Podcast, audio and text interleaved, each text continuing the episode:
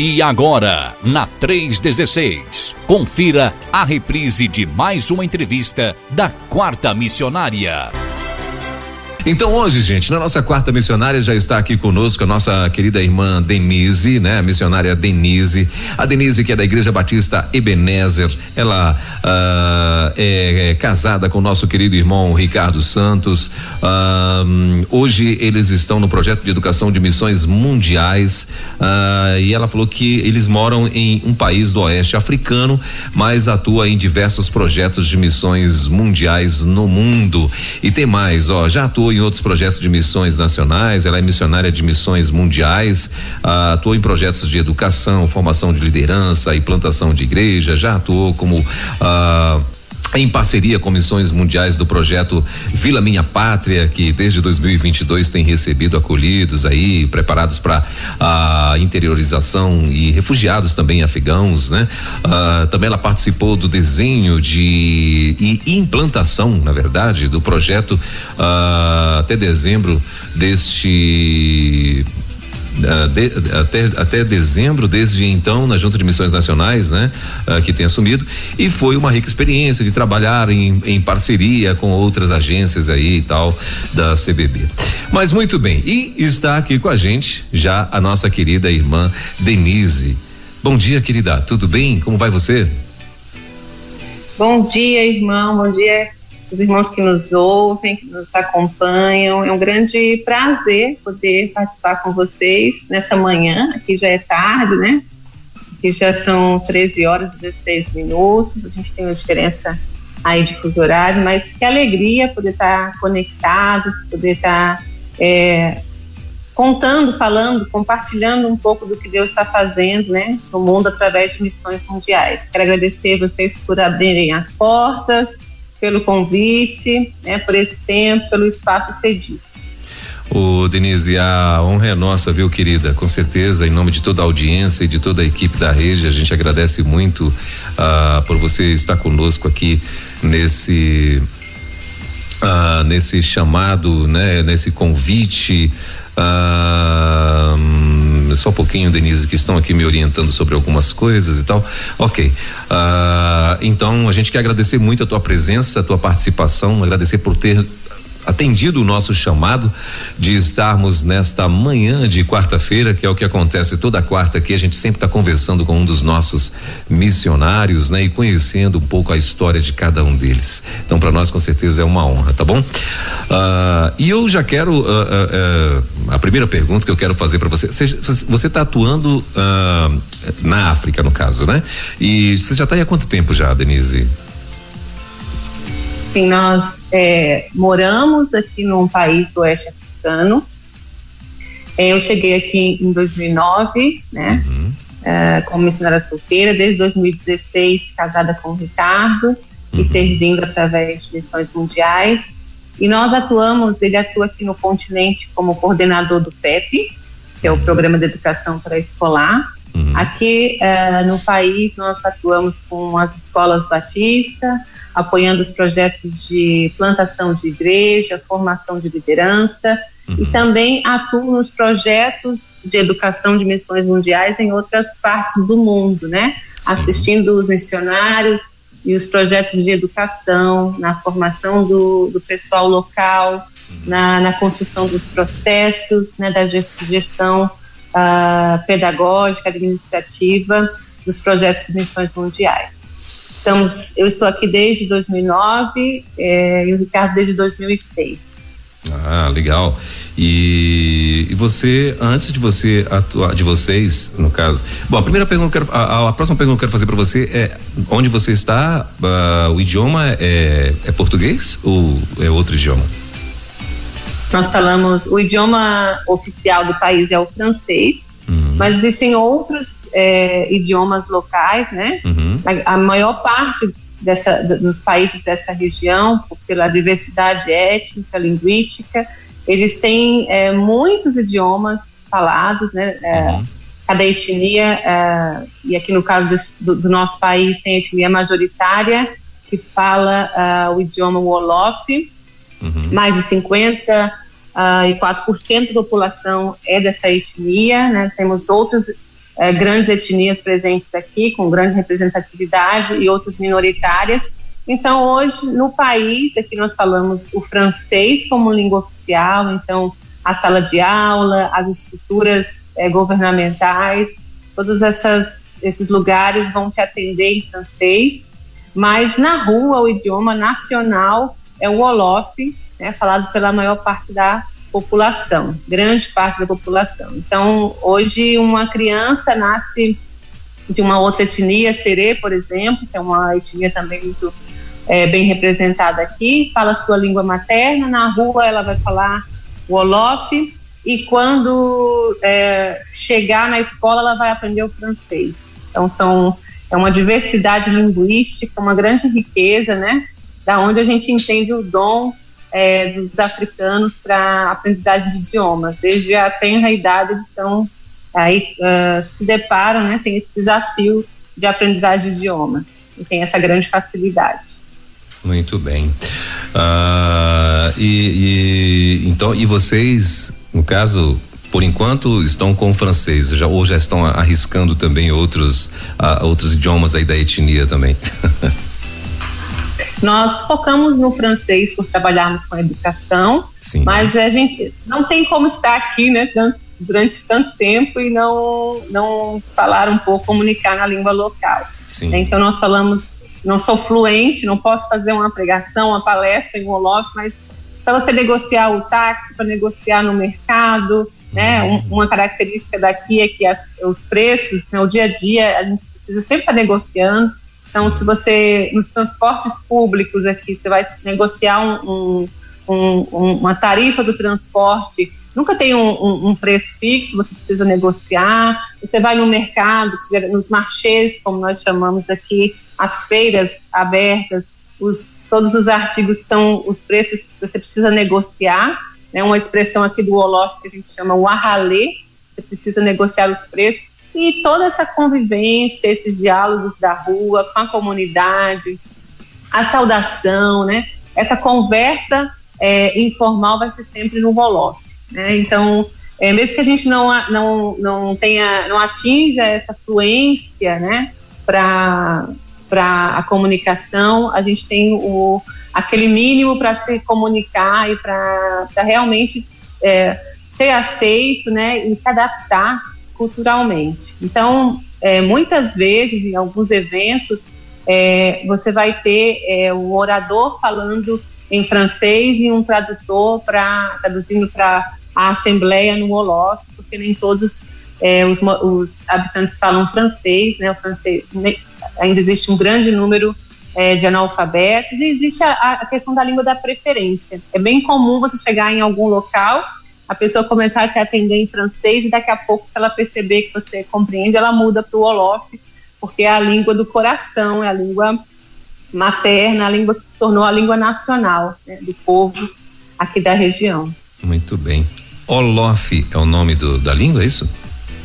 É, o Olof, que é também a, a, o nome da etnia majoritária aqui. Mais de 54% da população é o Wolof, e seguida pelos Halpulá, que são, que é um, eles têm algumas variações, tem os Pul, Tukulô e, e, outras etnias que fazem, compõem o Halpulá, seguidos dos Serês, que também tem suas variações, os Jolas e outras tantas etnias. Então, assim, é, dependendo da região do país que nós é, que você for visitar, é, você vai encontrar pessoas falando diferentes línguas uh, locais. Legal. E como é que se diria é, bom dia no Olof? É como? Nangandef. Por, exa por exemplo, se eu fosse é, saudar a, a, a audiência, uhum. eu poderia dizer, é, eles pregam, essa expressão vem do, do Assalamu alaikum em Boki, é, para saudar o público, mas se eu tivesse de manhã aqui, que é uma, uma isso é um valor cultural, é, a gente não chega, né? nós, nós, é, os ocidentais chegam e vão dizer bom dia, já está muito bem. Uma pessoa que disse bom dia, né, no dia a dia, no, de uma repartição, ela já está sendo muito educada, mas a gente vai perguntar bom dia, como é que foi, como é que está amanhã, como está o seu trabalho, como é que está a sua família, como é que estão as crianças, como é que está a saúde, perguntar todas essas coisas antes de realmente introduzir o que, que você veio tratar. Então, eu, eu poderia dizer Assalamu alaikum, Naka Nagandef, Naka Sante, Naka Halei, Naka uh, Kurgan, Anawakargan, uh, e, e, e várias questões, né? São essas perguntas que eu fiz anteriormente, para saber realmente como a pessoa está. Porque saudar o outro nessa cultura é afirmar a sua identidade. Eu estou, eu te encontrei, eu estou te reconhecendo, eu reconheço a sua pessoa e valorizo. Então, é, é, muito mais. Então, muitas vezes nós temos que fazer esse esforço né, cultural de chegar e não dizer só bom dia, uhum. mas dizer só bonjour ou, ou nangadef e começar a conversar. É se interessar pelo outro. Isso é, é, uma riqueza, eu acho que é algo muito positivo que podemos aprender na cultura aqui, que é o valorizar o outro, ser o interlocutor, né? Antes de começar a conversar, eu preciso fazer essa saudação. Né? E é muito, não é, é muito comum é, nós vermos algum estrangeiro chegando aqui é, e querendo já começar uma conversa, por exemplo, chega num, numa mercearia, né? Nós, aqui tem muitas pequenas mercearias é, aquela, aquela, aquele mercadinho do bairro, da cidade do interior, muitas assim, espalhadas pelos bairros. E é comum você chegar, você ver um estrangeiro chegar e dizer, oh, bom dia, eu queria. Ou então, eu gostaria, quanto é que está aquilo ali? Eu gostaria de saber o preço. E eles dizerem, é bonjour d'abord. Primeiro, bom dia, né? Sim. Você tem que me saudar primeiro. Uhum. Então, é um valor é, a gente adotando essa, essa, esse hábito, a gente está é, realmente celebrando o outro, a identidade, a pessoa do outro. Que legal, que bacana. É, então há uma, uma valorização no caso, né, na, na, na no, no, cumprimentar o próximo, né, é uma forma de, de demonstrar respeito, né, isso é bacana. Uh, e Denise, aí me conta, e como é que você chegou à conclusão que você iria ser missionária, amiga? Conta pra gente aí. é, bom, desde a infância eu venho de uma família cristã, né, de geração, gerações de pastores missionários, e desde a infância na EBD, mesmo, mesmo com essa história, com essa história familiar, foi na, é na EBD que, que as crianças, por isso que a palavra diz que a gente tem que ensinar a criança no caminho que deve andar e que é, ele vai, é, esses valores vão ficar guardados, marcados e além desse, dessa decisão que tomei na infância de seguir a Jesus, veio também o chamado missionário, né? E foi se fortalecendo na adolescência e uh, já uh, como adulta pude vir uh, sair, essa, esse é o meu primeiro campo missionário, né? Já fazer 14 anos agora, servindo em diferentes regiões, mas no mesmo país aqui da, do continente e a partir daqui expandindo para outros lugares. Então, quando cheguei inicialmente aqui, eu vim é, trabalhando na, na área de, de assistência à, à, saúde, né, e depois migrando para a área da educação, né, onde o Senhor foi nos conduzindo. Mas foi um chamado, um desejo que nasce, que está no meu coração desde a infância, né, Uh, desde a EBD, lá, quando nós falávamos, fazíamos. Daí a importância e a alegria de sempre compartilhar num programa, de falar num departamento, lá no Ministério Infantil, de compartilhar nas igrejas, porque esse compartilhar faz a gente trans, faz, é, favorece a transmissão desse DNA missionário, né? Que na verdade é, é de todo cristão, né? Não tem como uh, ser cristão, ser um servo de Deus sem ter esse, esse DNA missionário, essa vontade de servir. No meu caso, no, na, na, missão transcultural, mas tantos outros missionários servindo no nosso país, né, é, é, localmente, mas envolvido com a obra missionária. Muito bem. Uh, e aí, o, o, Denise, aí quando você decidiu ser missionária, a tua primeira experiência foi, uh, claro, começou aqui no Brasil ou você já foi já para o transcultural mesmo? A gente realiza algumas viagens missionárias. É, eu sou paraibana e a minha família migrou para o Rio Grande do Sul. Acho que foi o primeiro transcultural da minha vida, né? Num país tão grande quanto o nosso, as regiões é, são tão diferentes a cultura, expressões, né? Mesmo linguística, variações é, de expressões que a gente tem de uma região para outra. e o início de viagens é, uh, transculturais, pequenas viagens para América Latina, mas de fato vir para a África foi a minha viagem mais longa. Eu já, já vim em 2009 direto para servir aqui na região. Hoje, é, Missões Mundiais tem um programa muito importante que é o Voluntários Sem Fronteiras, que é, organiza caravanas. Você pode é, fazer uma viagem missionária em caravanas ou ainda é, olhar, verificar a agenda do VSF e ver como você pode também é, doar as suas férias, fazer uma viagem individual.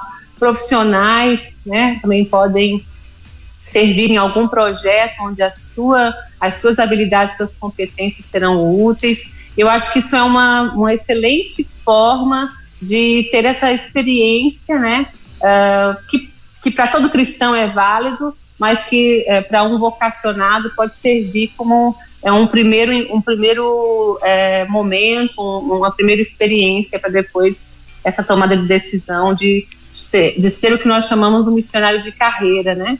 Vai viver no campo transcultural, vai viver é, no campo é, dentro do próprio país, mas é, sair da sua cidade para servir em outra região.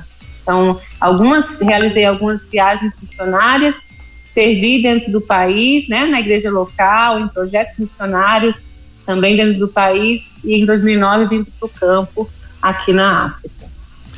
Muito bem. E uma das perguntas que eu sempre faço para os missionários, e como é que foi a reação dos teus pais, da tua parentela, né?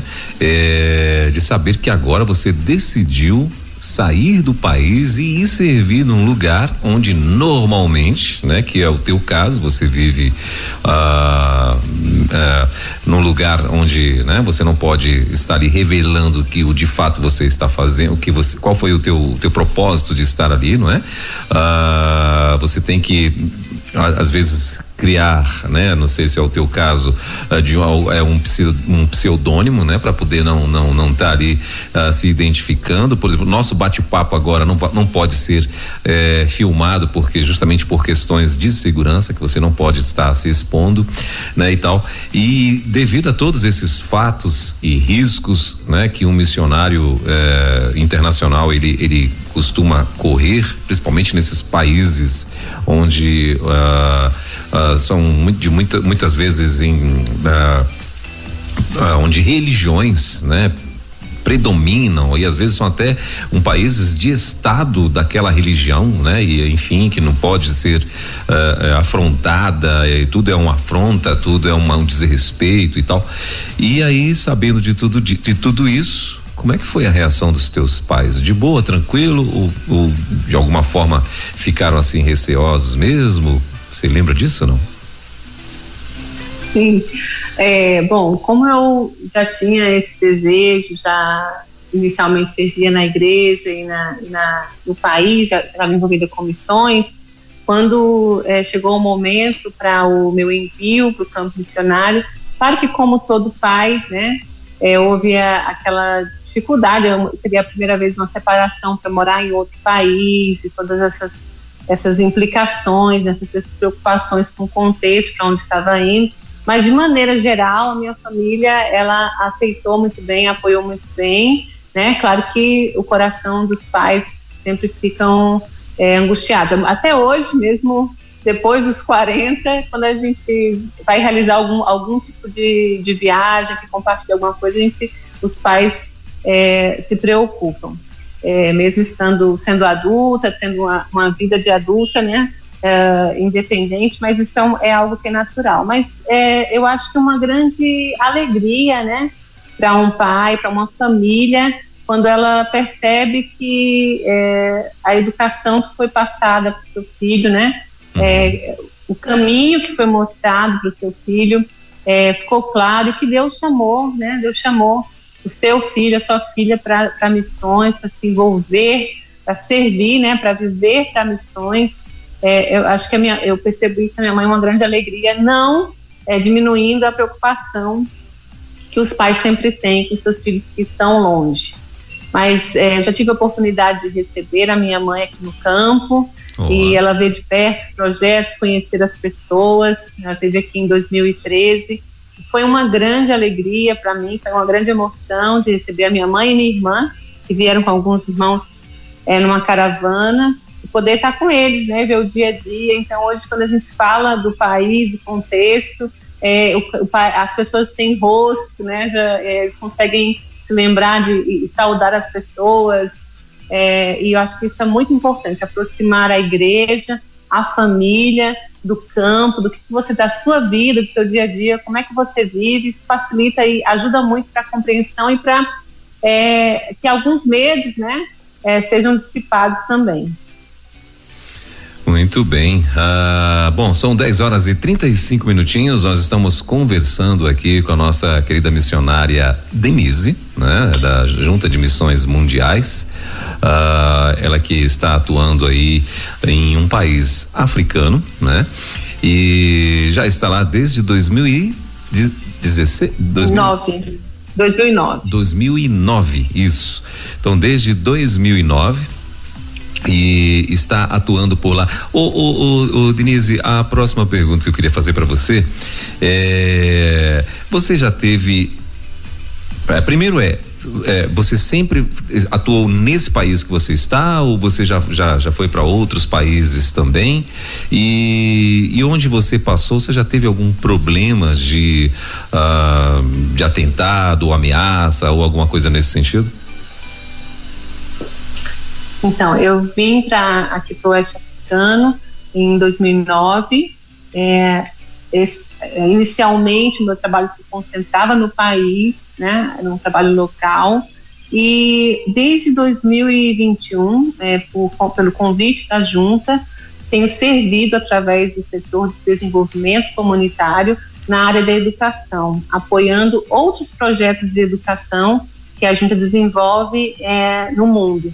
Então, nós é, trabalhamos no Oriente Médio, na Ásia, é, estivemos presentemente lá na, na, Polônia no ano passado, atendendo é, um projeto de educação com crianças refugiadas ucranianas e aqui no continente em diversos países, né? Meu esposo, especialmente, que trabalha com o PEP, que é coordenador aqui no continente, nós temos 15 países onde o PEP funciona aqui no continente, então as viagens são frequentes, né? Aqui na região do Oeste Africano, nós é, então fazemos essas, essa visitação aos projetos e também em outros países do continente, mas sempre a partir uh, do nosso país de moradia, nosso país de residência, aqui no Oeste Africano. Então, é, servimos localmente, e como estamos aqui, é, apoiamos os projetos de plantação de igreja, os projetos de educação local, mas também é, trabalhando na região e em outros continentes, em, outros, em, outros, em outras áreas aí onde missões mundiais desenvolvem seus projetos. Legal. Uh, eu não sei se você me respondeu, se você já passou por algum, alguma situação de, de, de uh, perseguição, atentado, ameaças e tal, alguma coisa nesse sentido? É, de atentados não, mas assim existe na região, em, em, isso varia em diferentes momentos, é, algumas instabilidades, por exemplo, é, políticas, né, é, civis, e nós é, já vivenciamos algumas experiências, principalmente em períodos eleitorais, onde as manifestações podem é, desencadear uma certa insegurança.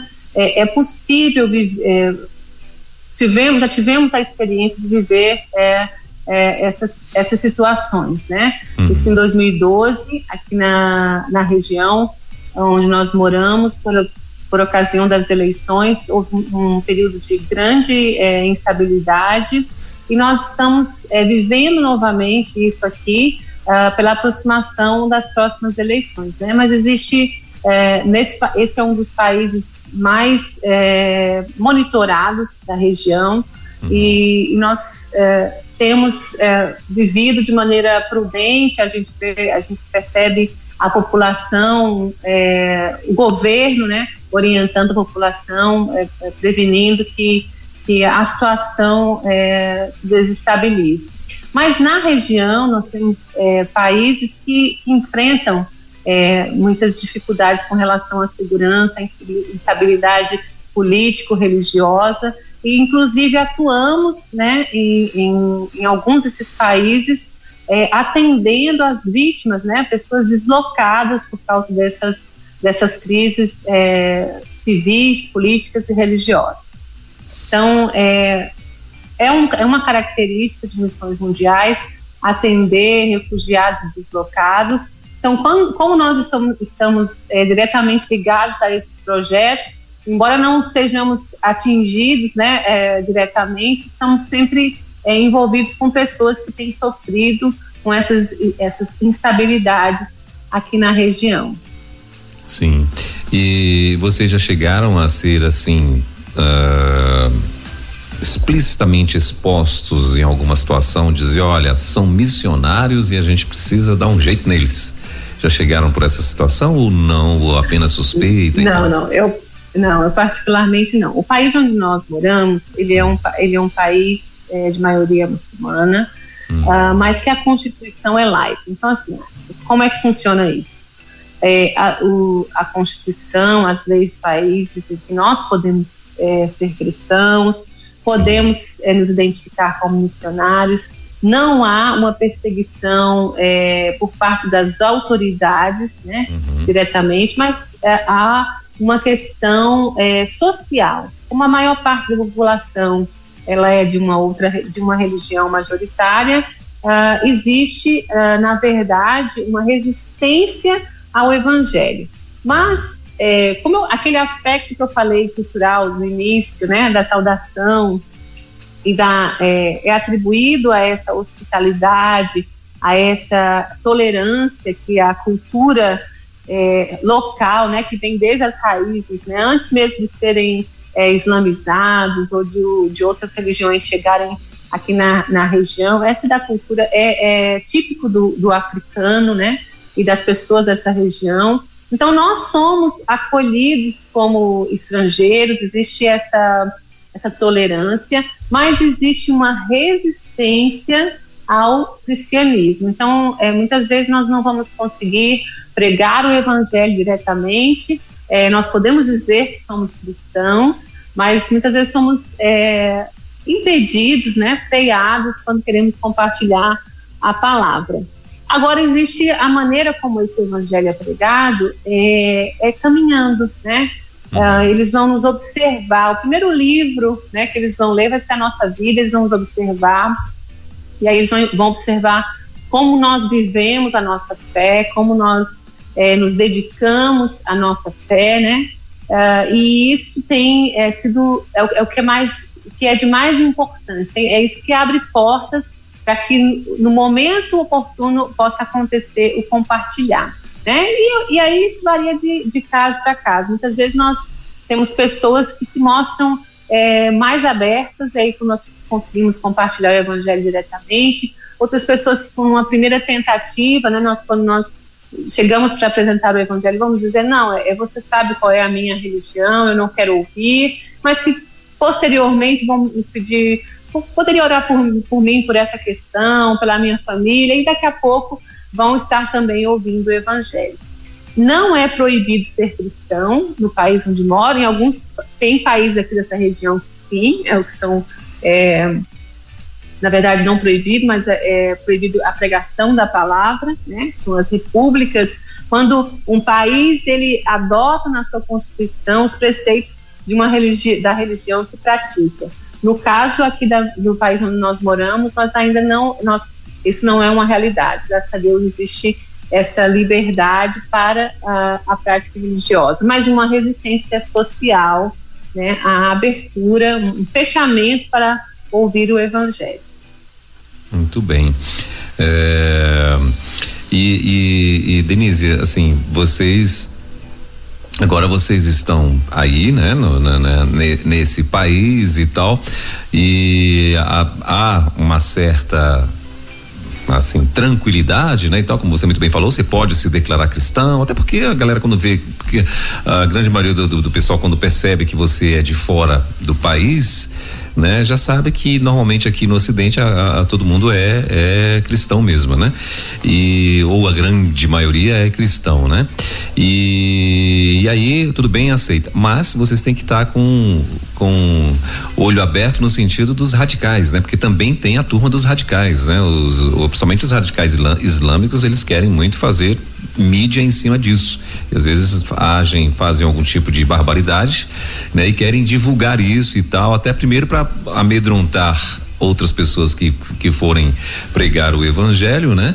E, dar ali, botar ali de exemplo e tal, né?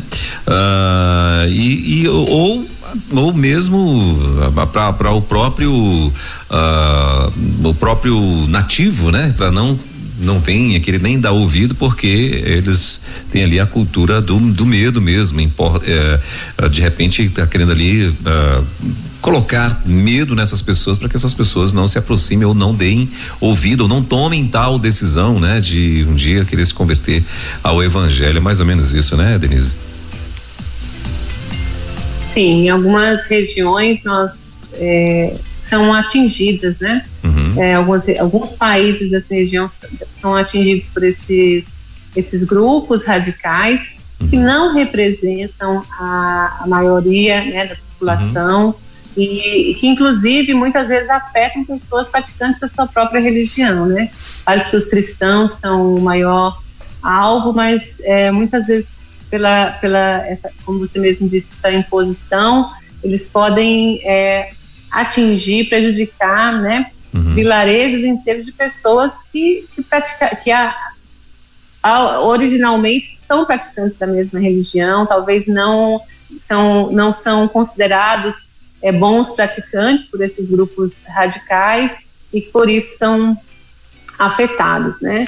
né? É, boa parte dessas crises de deslocamento que tem acontecido na região é, atualmente são dadas a, esse, a ação desses grupos é, radicais, né? Como nós temos é, aqui na região alguns grupos radicais que, que têm é, promovido esse, esse, esse deslocamento em massa, né?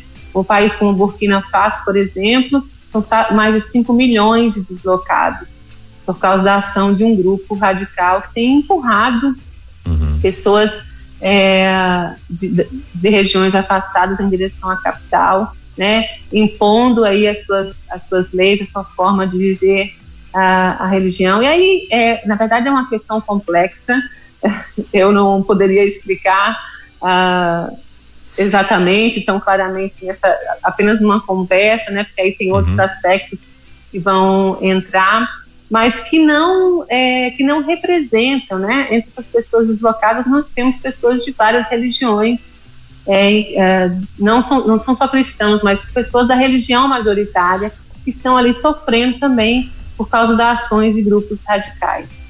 A gente, a gente lembra que o Brasil, há décadas atrás, era um, um, um país né, totalmente dominado pelo catolicismo, né?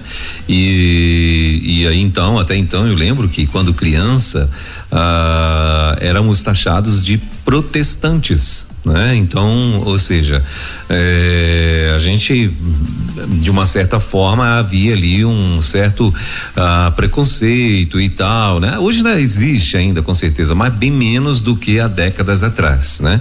E tudo que você fazia contra o catolicismo, tanto é que os missionários que atuaram no Nordeste aqui, é que sabe, alguns deles foram perseguidos, foram alguns deles ah, sofreram também atentados, né? Por, por grupos que Claro, com certeza.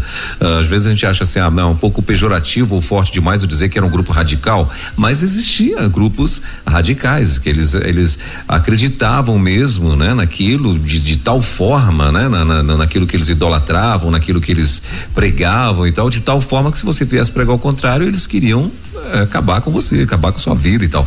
Então, aqui no Brasil não foi muito diferente há décadas atrás né? E o Islã a gente sabe que existe aí essa galera que é, é meio é, também, né? Apela muito para essa questão do, do, do, do extremo e tal. E como muito bem você falou, é, não isso não é uma realidade uh, da população assim, não é uma coisa que a população concorda e que todo uh, Islã, toda pessoa que que serve ao Islã, ela é desse jeito, né? Pelo contrário, tem famílias maravilhosas aí que, que são muçulmanos aí tal e, e, famílias gente boa e aliás no, no, país, né? Como você muito bem falou, não representam os radicais não representam a, a, a população aí, né? Que é uma população que está aí, né? Na verdade precisa ser ganhas mesmo para Cristo, que é o papel de vocês aí. Mas Uh, Denise, e aí, uh, durante todo esse tempo que vocês estão aí, vocês estão plantando igreja ou não? Como é que vocês estão, qual, ou, ou, ou como é que vocês estão atuando aí na, na, na, região, é, com plantação de igreja mesmo ou não? Ou vocês estão, uh, de alguma forma estratégica, somente ganhando almas ali? Conta pra gente, explica pra gente direitinho o que, que vocês estão fazendo aí também, né?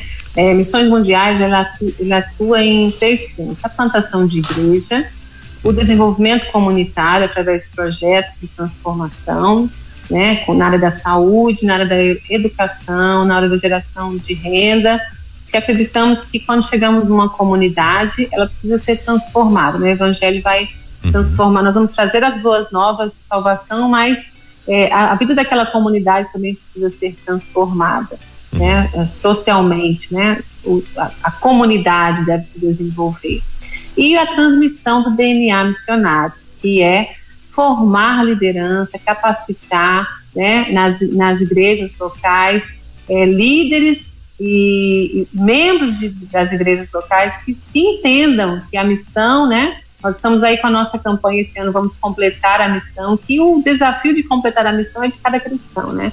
Quando nós é, integramos o corpo de Cristo e recebemos essa, esse desafio, é, mesmo nossos convertidos, nós devemos é, começar a assimilar essa missão e entender que é, ninguém melhor do que o nacional, do que o local, para ganhar o seu corpo para Jesus ou para ir além, se for esse o caso, né? Sair, eles são frutos de trabalho missionário, mas também são missionários em potencial para ir além, para agirem na sua comunidade como em outras comunidades, em outras regiões. Então, aqui nós desenvolvemos projetos de educação, né, através de escolas, através do PEP, projetos da área da saúde, tem uma equipe de missionários aqui na região e projetos de plantação de igreja. Tem pastores plantando igreja e todos nós, todos os missionários estão envolvidos com essa plantação de igreja. Quando falo todos os missionários, falo dos missionários brasileiros que estão servindo na região, como também dos missionários africanos, né? É, por exemplo, todos os projetos, é, todas as pessoas que trabalham nos projetos de desenvolvimento comunitário são também missionários, porque são profissionais que trabalham né, com esse maior objetivo. Todo, todo trabalho ele vai, ele tem um único fim, que é levar as boas novas, ganhar almas para Jesus, né? E que vai, é, consequentemente, é, desencadear a plantação de uma, o nascimento e plantação de uma nova igreja, né, o discipulado de novos crentes e a formação de novos líderes e de mais missionários, para que essa missão possa ser completada.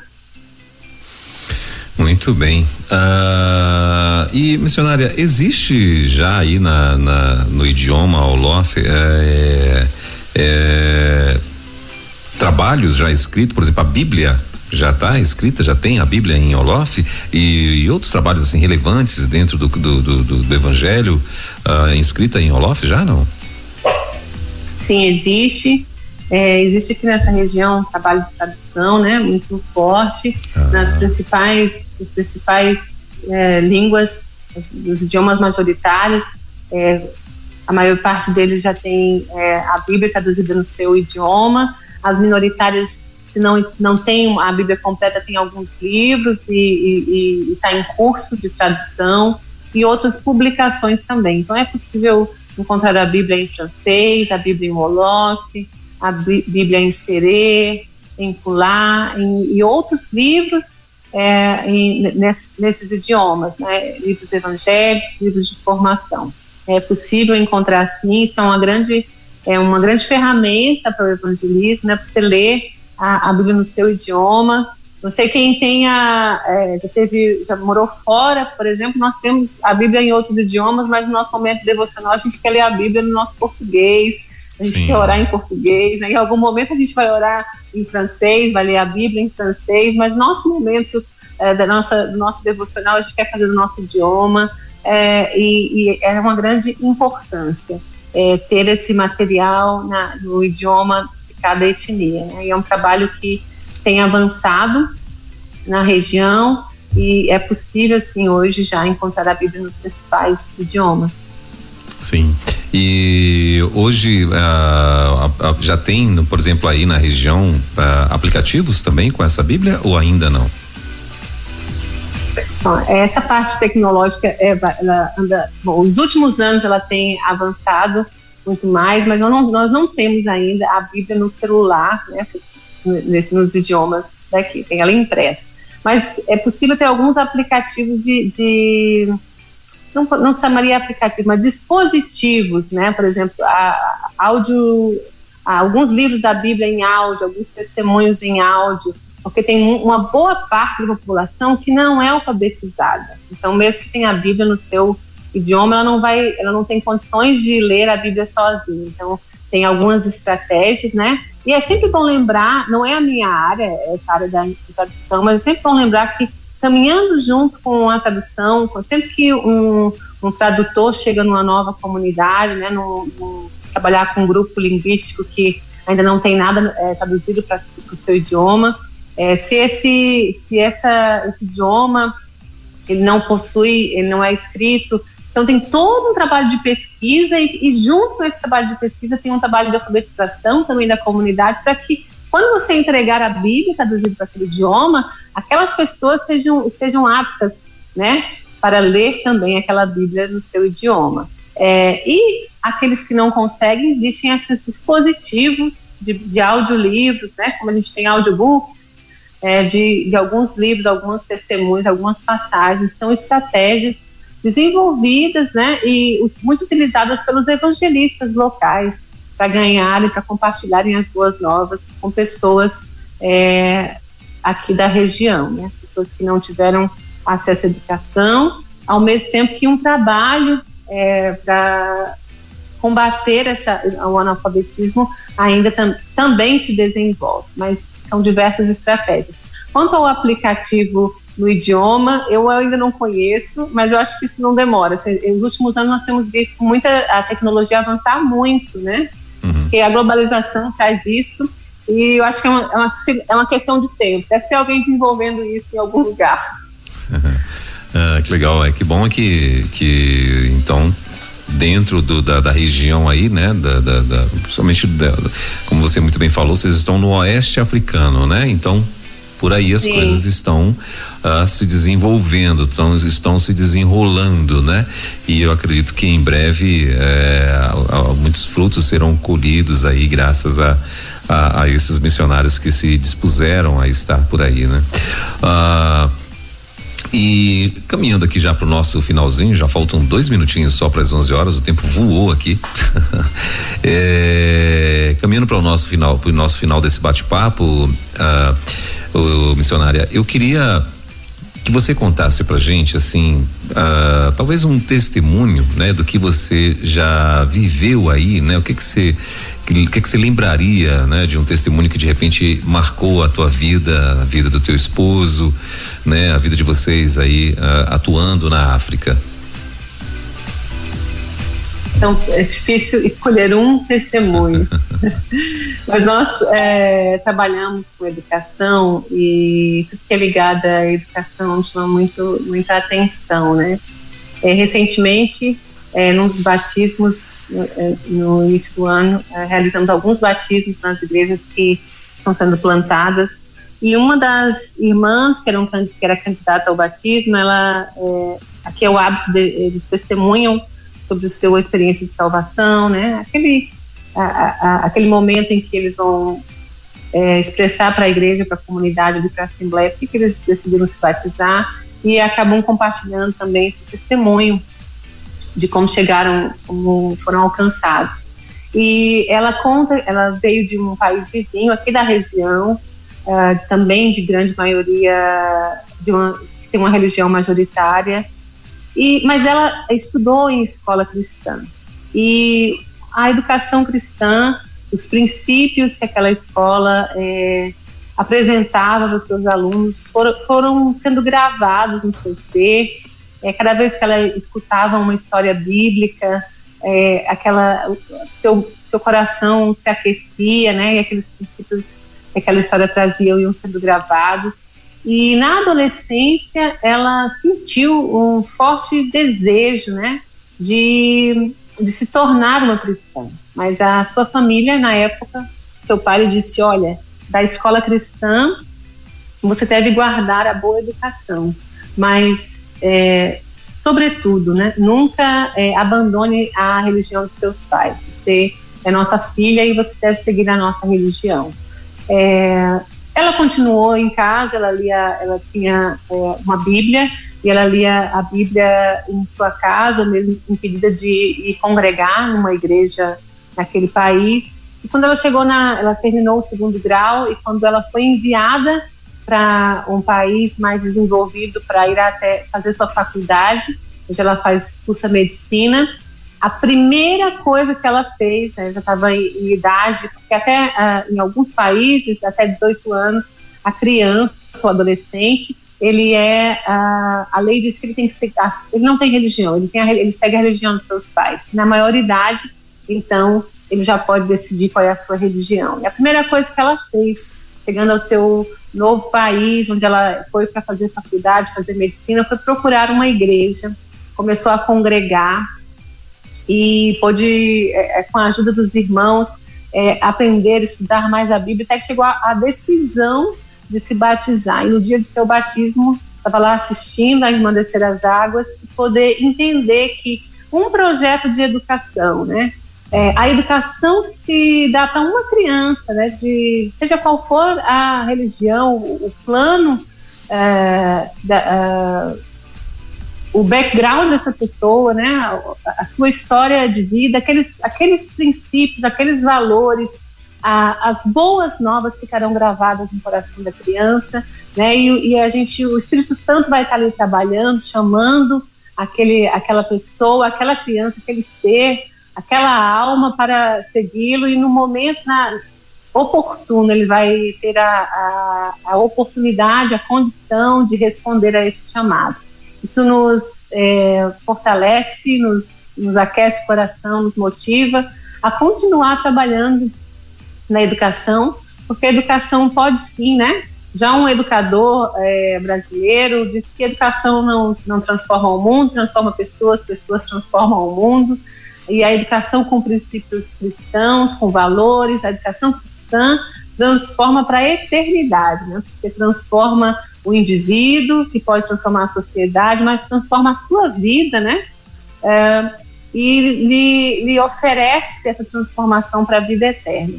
E nós vimos isso na vida dessa irmã e de tantos outros alunos que são beneficiados aqui nessa região, no continente e através de tantos outros projetos missões mundiais desenvolve na, na área da educação, em locais onde aquela será a oportunidade de que aquele aluno, aquela, aquela criança é, escute o evangelho. Muito bem. Ah, e missionária, você lembra de algum ah, agora testemunho de pessoas que de repente não tiveram a mesma oportunidade que, do que essa médica, né? Eh, não sei se ela já formou, mas ah, você lembra de algum outro ah, testemunho de pessoas que de repente não, não tiveram oportunidade de passar pela escola, mas se converteram, que surpreenderam vocês? Meu Deus do céu, como assim, né? O, o, o, o fulaninho aí, o, a, a, né? a fulana, ela já já já se entregou para Jesus, que coisa boa e tal. Alguém assim que surpreendeu vocês se entregando de uma forma mais rápida ao evangelho e tal. Você lembra disso? Você lembra de alguma história assim? Sim, nós temos o caso de um, um outro, uma outra história muito impactante também, é, de um, um casal, né? Ah, ele se converteu, ele começou a ser acompanhado, evangelizado por um dos missionários que estava plantando igreja e ele começou a fazer os estudos bíblicos e se converteu.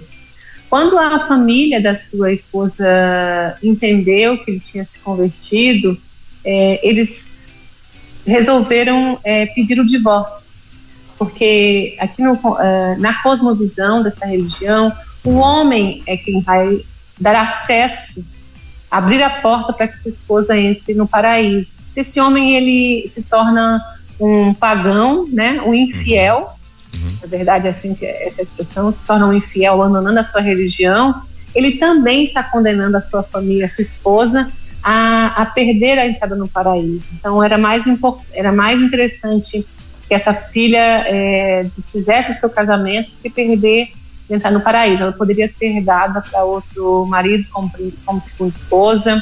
Uhum. E, e a família então começa a pressionar essa, a esposa para que ela abandone o seu marido. E o nosso irmão viveu assim uma grande crise. A sua fé ainda jovem, né, na iminência de perder a sua esposa, eles já tinham uma filhinha e foi um tempo de muita angústia, onde a igreja viveu uh, realmente um exemplo que nós vemos aqui uh, muitas, muitas vezes, né, por causa desses aspectos culturais que eu falei no começo, a igreja ela é tão, ela, ela, ela é como uma grande família, nós vemos muita semelhança com a igreja primitiva, no acolher, no partir do pão, no estar juntos, e eles acolheram nosso irmão, é, e nós começamos é, numa campanha de oração para que o Espírito Santo agisse na vida dela, trouxesse ela a compreensão, é, porque ela estava sendo realmente muito influenciada, e o nosso irmão ali chorando, porque ele não queria abandonar Jesus, ele tinha entendido que ele tinha que seguir Jesus, mas ele estava ali correndo risco de perder a sua família, e não era isso que nós também, a, a igreja também queria, nós, uh, todos os irmãos orando por ele, até um dia que ela é, sonhou com Jesus, teve Meu um Deus. sonho com Jesus, chamando-a para caminhar com ele, né? E ela, a, ela teve a compreensão, não uma ação do Espírito Santo que a levou a compreender que ela também deveria, ela também, Jesus também a estava chamando para ser uma discípula. Não, a, o mesmo Jesus que chamou seu marido também estava chamando a ela, né? E aí, quando o Espírito Santo fala, quando Jesus chama, né? Não há é, laços culturais, é, a, a, pessoa deixa, como a palavra falou, né, deixa pai e mãe, deixa tudo que está fazendo, deixa aquilo que é mais, que era muito importante, pelo que é mais importante, que é seguir ao seu mestre. Hoje, esse casal é, serve ao Senhor com alegria. A nossa irmã é, serve ao lado do seu marido. Ele terminou agora o seminário, né? está, ele é um pastor uh, seminarista, né, uh, em uma das igrejas, acompanhando um pastor experiente. Uh, ela tem trabalhado, servindo como diaconisa, liderando projetos de mulheres. Eles têm três filhas e a sua família viu a grande transformação. Eles, a família dela percebe a transformação no caráter deste marido, deste homem que agora é um servo de Deus. Esse foi um testemunho de, de transformação de vida, é, daquele que estava é, é, fadado, talvez, no primeiro olhar, a, a ser a, a, destruição de uma família, foi o fortalecimento dessa família, que agora, né, não são mais dois, mas está o Senhor com eles, né, são, caminham mais fortes, mais unidos e é, caminham por um propósito maior de servir ao Senhor. São obreiros da terra é, empenhados, engajados em ganhar o seu povo para Jesus, né? Tendo a sua família construída, fundamentada na rocha que é Jesus. Isso também é um testemunho que nos aquece o coração, temos a alegria de caminhar com eles e de ver o que o Senhor está realizando a cada dia na vida deles. Dava para virar um filme, né? Eita. É. Legal. Uh, o, o, querida, eu queria que você falasse pra gente, pra gente ir, ir encerrando esse bate-papo. O que, que, motiva a vocês continuarem né, atuando aí fora, atuando né, fora do Brasil, queira ou não, correndo risco de vida, né? O que, que mais motiva vocês aí? O que motiva é que nós ainda temos uma missão para completar, né? Uhum. Essa, essa, esse chamado de missões mundiais, vamos completar a missão. não é só um slogan de campanha, é algo real. Nós ainda temos, é, nós estamos, temos uma caminhada, se olharmos para trás, em missões é, transculturais, mas ainda temos um grande desafio pela frente, né? São quatro, mais de 4 bilhões de pessoas que ainda não ouviram o Evangelho. 90% das pessoas que estão, estão entre os povos não alcançados nunca foram evangelizadas, nunca encontraram com um cristão. 90% estão em situação de pobreza. Aproximadamente 80% estão localizados em países onde há restrições moderadas ou severas ao trabalho missionário. Então, ah, nesse momento, o risco, que risco, né, quando nós precisamos completar a missão, é, e religiões é, majoritárias, como islamismo, hinduísmo, budismo, são, a, são a, a, as, as regiões mais praticadas, as religiões mais praticadas nessa região. Existe ainda, nós falamos de, de livros, de, de Bíblia traduzida para idiomas locais, ainda tem pelo menos duas mil línguas não tem nenhuma porção da palavra de Deus traduzida do seu idioma, né? E a maioria desses povos que eu estou falando está geograficamente né, aqui no norte da África, no Oriente Médio, na Ásia, em regiões de difícil acesso. Sem falar dos 70 milhões de surdos que compõem, né? Eu nem falei dos projetos que nós temos entre os surdos aqui nessa região, eles fazem parte dessa janela 10 40 desses povos não alcançados e ainda é, com a condição, com a limitante, assim, para muitos é, de evangelizar pela falta do idioma, né, da, da língua de sinais. Uh, então, a grande comissão é, é, é, é, é viva, né, é um, é um desafio que está aí para gente. Não tem como nós, nos, nós voltarmos, não podemos voltar para casa sem completar a missão, né, de levar o evangelho para essas pessoas. E não é minha, é da igreja, é da igreja do Senhor Jesus Cristo na Terra, né?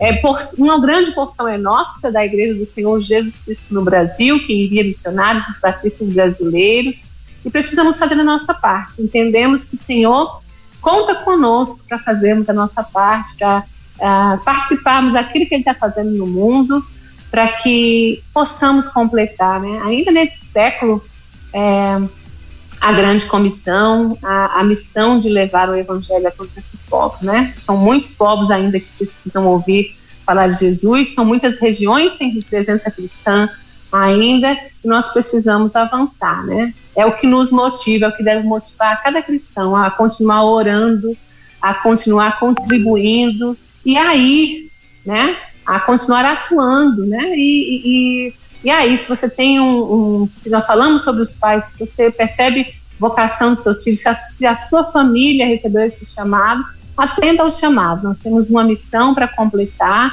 e esse deve ser a nossa maior motivação, né? Porque em breve todos nós estaremos reunidos, né? Nós vamos ver aquela grande multidão uh, que a Bíblia fala chegando e vai ter gente do mundo todo, vai ter nossos irmãos aqui do Oeste Africano, nossos irmãos do Oriente Médio, da Ásia essa é a grande motivação, para que todos os povos possam ouvir falar de Jesus. Maravilha, ah, muito bem. E você estava falando a respeito dos surdos, né? E, ah, então o país não tem uma língua de surdos, é isso? Foi isso que eu entendi? Nós usamos hoje nos projetos de educação que desenvolvemos e outros a língua americana de sinais, ah. ASL, Uhum. O país não tem a sua língua. Normalmente, como o Brasil tem o Libras, né? Uhum. Angola tem a língua angolana eh, gestual, língua gestual angolana. Aqui na, nessa região, é, a maioria dos países não tem. Alguns usam a língua gestual francesa, outros usam essa ASL, como é o caso aqui da região, que é a língua é, de sinais americana.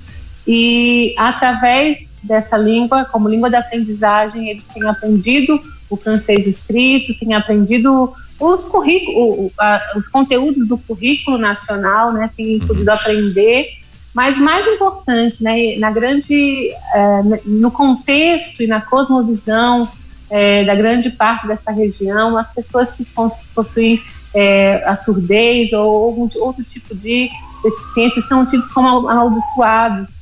E quando essas pessoas são alcançadas, quando essas famílias são alcançados por esses projetos, que eles veem os seus filhos aprendendo, veem que eles têm capacidade de aprender. Quando as quando essas pessoas também têm o seu lugar devolvido na sociedade, porque antes é, a sua surdez lhe cerceava o direito de estar em sociedade e agora ele, ele é devolvido esse direito para ter vida em sociedade, né, é, é, alcançar autonomia para se desenvolver, para ter uma organizar a sua vida e mais do que isso, a, a sua identidade né, restaurada, a compreensão de que ele é parte da criação, né?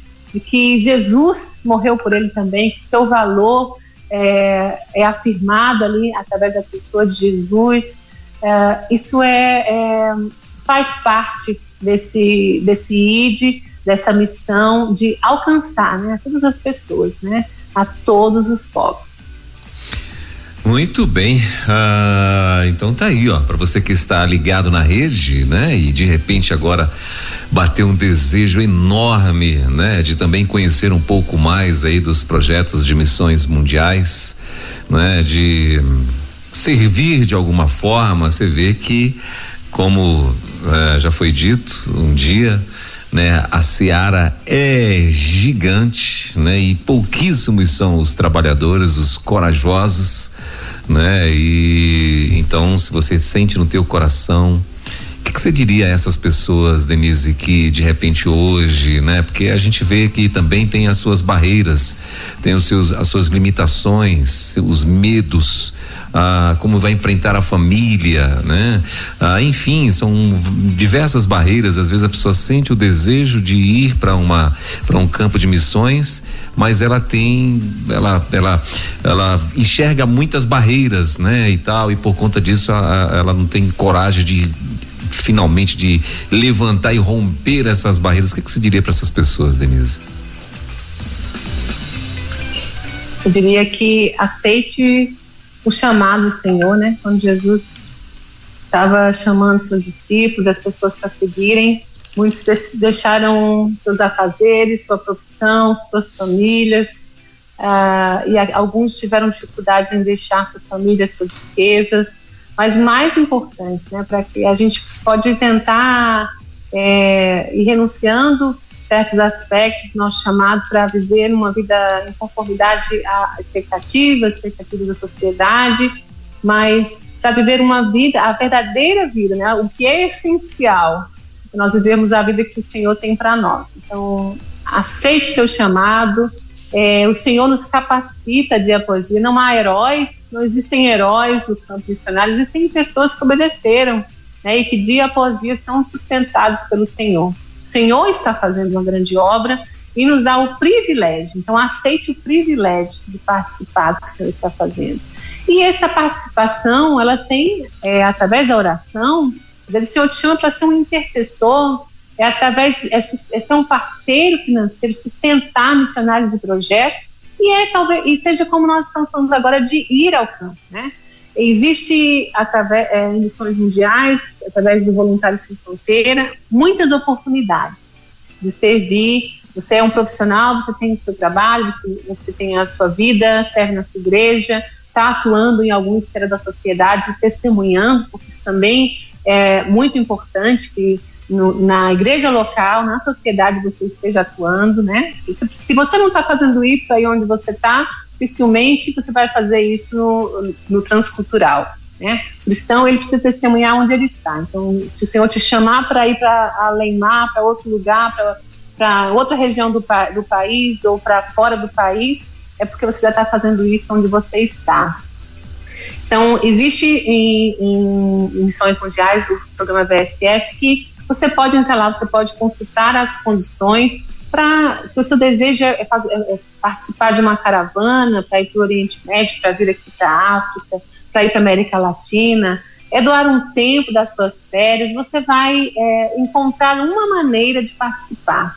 Não tem como não participar. De alguma forma, é, você tem condições. Não existe ninguém, nenhum cristão, não há, não há na igreja de Cristo Jesus um cristão que não tenha que não tenha sido chamado a participar. Todos fomos chamados a participar. E não tem ninguém incapaz de participar. Todos somos capazes de participar. O Senhor nos dotou e Ele nos ajuda é, diariamente a cumprir a missão. Quem nos deu a missão, aquele que nos chama, vai nos capacitar, né? É isso que diz é, Mateus 28, 19 e 20, falou que ele estará conosco todos os dias, né? Ele estará conosco e ele estará conosco nos capacitando.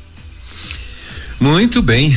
Uh, Denise, eu quero te fazer só mais uma última pergunta. Eu sei que o tempo já extrapolou bastante e eu quero agradecer muito a você pela compreensão, porque talvez alguém te disse que era no máximo até 11 horas, eu não sei como é que tá teu tempo aí. Agora são quantas horas aí onde você está? São 14 horas e 19 minutos. 14 e 19, então. Uh, mas só uma última pergunta que eu tenho aqui. Uh, do que que você se arrepende hoje? No tocante a missões, enfim? Olha, não, não posso dizer que me arrependo. Podia ter vindo antes. Cheguei no campo missionário aos 28 anos. ah, talvez seja isso. Eu acho que todos os dias, quando nós olhamos para trás, como servos do a gente pode, a gente sempre vê alguma coisa que a gente podia ter feito diferente. Sim. Podia ter me dedicado mais, podia ter passado mais tempo com essa com aquela pessoa podia ter discipulado mais pessoas, caminhado, né? Me doado mais. Eu acho que o arrependimento, nossa, de não ter feito mais pelo Senhor, por aquele que fez tanto por nós, né? Que nos deu a vida eterna com Ele. É esse o arrependimento, de não ter sido mais dedicada, de não ter feito mais, mas o Senhor é misericordioso que nos permite estar hoje vivos aqui para fazer, né? Amém. Então, na verdade, o que tenho é uma grande alegria e uma grande gratidão ao Senhor por ter nos sustentado, por ter é, uh, tido misericórdia das nossas limitações, das nossas falhas, né? Como eu falei, não há heróis, missionários, há cristãos, há filhos servos de Deus que são o maior alvo da misericórdia dele. Amém. Bom, gente, a gente conversou com a nossa queridíssima Denise, missionária Denise, né? Uh, que atua hoje ela é da Igreja Batista Ebenezer. Ah, ela está atuando hoje aí no oeste da África, né? Com enfim, como ela muito bem falou, com plantações de igreja na área educacional, tem muitos projetos a serem realizados. Ela e o esposo viajando aí a África toda, né? E com muitas, muitas, muitas coisas a serem dominadas ainda, né? E claro, precisam muito da nossa cobertura de oração e se você que é brasileiro, né, e gostaria de estar aí junto, de estar, de fazer uma visita, de conhecer e tal, então entre eh, em contato aí com ah, com missões mundiais e aí você vai ter a, a oportunidade de estar conhecendo diversos projetos que tem aí no mundo todo e principalmente aí na África. Denise, muitíssimo obrigado, querida, pela tua participação. Muito obrigado por ter separado esse tempo para estar aqui conosco. Queremos em breve conversar de novo com você para saber como é que estão os projetos aí na África. A gente nem falou muito sobre os projetos, né? Mas eu creio que numa próxima oportunidade a gente vai estar falando, né? O que que vocês já fizeram, o que que o que que tem de objetivo, onde que, né? Que vocês querem chegar e tal. É, então eu creio que numa próxima oportunidade a gente vai poder saber mais desses projetos e o que que vocês já conquistaram aí no oeste africano. Que Deus te abençoe. Muito bom ter você aqui com a gente. Abrilhantou muito a nossa quarta missionária e eu quero devolver a palavra para você para que você possa fazer aí as suas considerações finais. Eu que agradeço, queridos irmãos, pelo convite, pelo espaço, né? Eu vou agradecer aqui em Olof, de Fubá, muito obrigada. Yala Nayala Barkel, que Deus abençoe vocês. E Nhofá, né? Estamos juntos, contem conosco. É, estamos à disposição para compartilhar. É sempre uma alegria compartilhar, porque aí vocês também, tendo ouvido falar, ficam aí com a responsabilidade de orar, de interceder, de participar disso, né? Muito obrigada, Deus abençoe a cada um de vocês. Muito bem, gostei do Nhofá, é assim? Nhofá. Nhofá. Tamo juntos. Tamo, Tamo juntos. Nhofá. Obrigado, Denise. Deus te abençoe, querida. Forte abraço no esposo. Que Deus abençoe e guarde vocês sempre aí. Sucesso nos seus projetos e até a próxima, se Deus quiser. Até. Babo Minion. Valeu. Tchau, tchau. Você acabou de ouvir mais uma sensacional reprise da Quarta Missionária aqui na Rede 316.